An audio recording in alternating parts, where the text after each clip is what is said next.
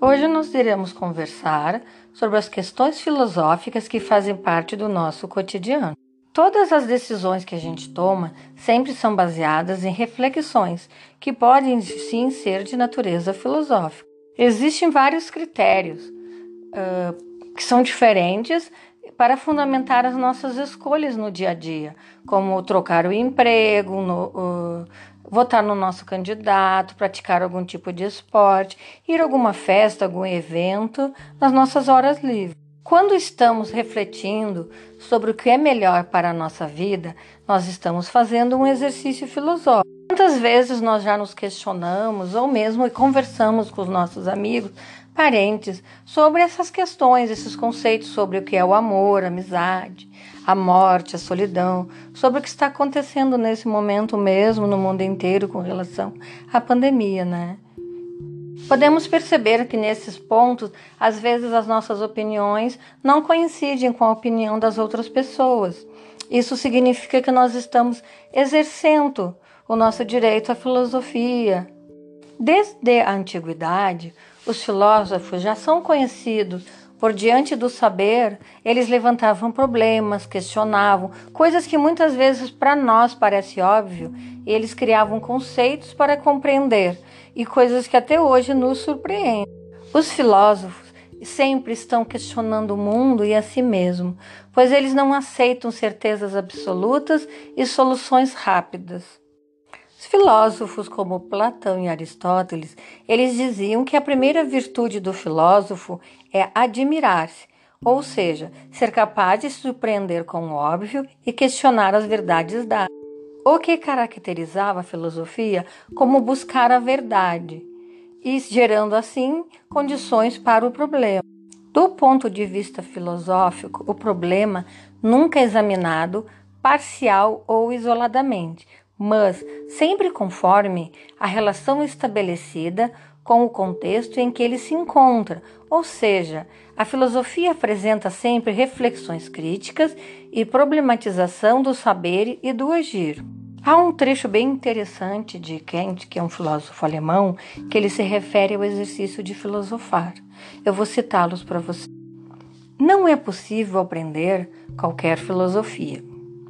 Só é possível aprender a filosofar, ou seja, exercitar o talento da razão, fazendo-a seguir os seus princípios universais em certas tentativas filosóficas já existentes, mas sempre reservando à razão o direito de investigar aqueles princípios, até mesmo em suas fontes, confirmando-os ou rejeitando-os. Essa citação de Kant é retirada da crítica da razão pura.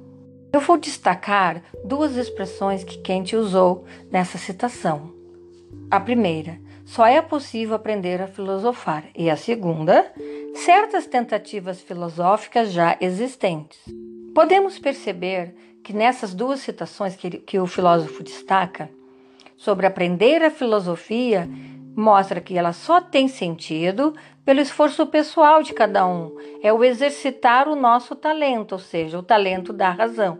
Mas que esse exercício não se compara a referências às conquistas anteriores do pensamento filosófico. Mas que ao a gente estudando uh, o pensamento dos grandes filósofos, né, como citado antes, Platão, Aristóteles, a gente pode confirmar ou rejeitar as ideias deles e os conceitos com as quais a gente vai se deparando.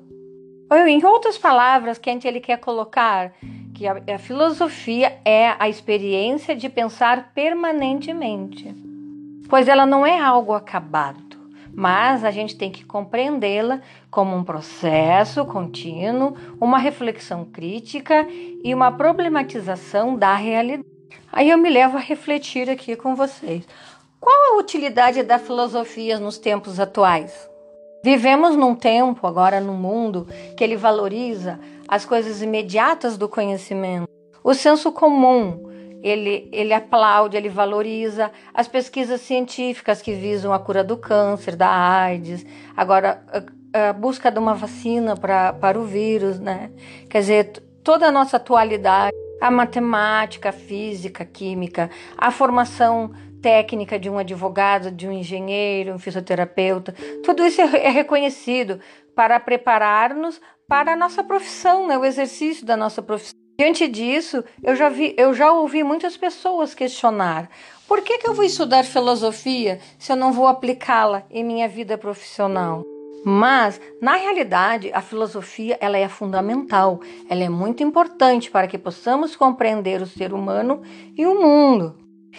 Então, podemos dizer que responder à pergunta o que é filosofia já é uma questão filosófica das mais difíceis de ser respondida, pois nos traz significados muito mais, muito mais amplos sobre o conceito de reflexão, por exemplo. Ele não é exclusivo da filosofia. A filosofia ela é considerada radical. Por quê? Ela busca explicitar os conceitos fundamentais usados em todos os campos do pensar e do agir. Ela examina o saber científico. É ela que reflete sobre o que é ciência, quais são as características dos diversos métodos científicos, qual a verdade das teorias científicas e assim por diante. A filosofia ela é rigorosa, o pensamento, pois ela procura manter a coerência. A gente pode dizer que o objetivo da filosofia é o tudo, porque nada a ela escapa, tudo é do interesse dela. Podemos perceber nisso como exemplo o filósofo, porque ele trata de assuntos tão diferentes como a moral, a política, a ciência, o mito, a religião, o cômico, a arte, a técnica, a educação e por aí vai uma infinidade de assuntos diferentes, podendo assim então estabelecer um elo entre as diversas expressões do saber e do agir. Eu posso citar como exemplo o avanço da biologia genética. Ela é, ela é de cunho de discussão filosófica da bioética. A produção artística, ela provoca em nós uma reflexão estética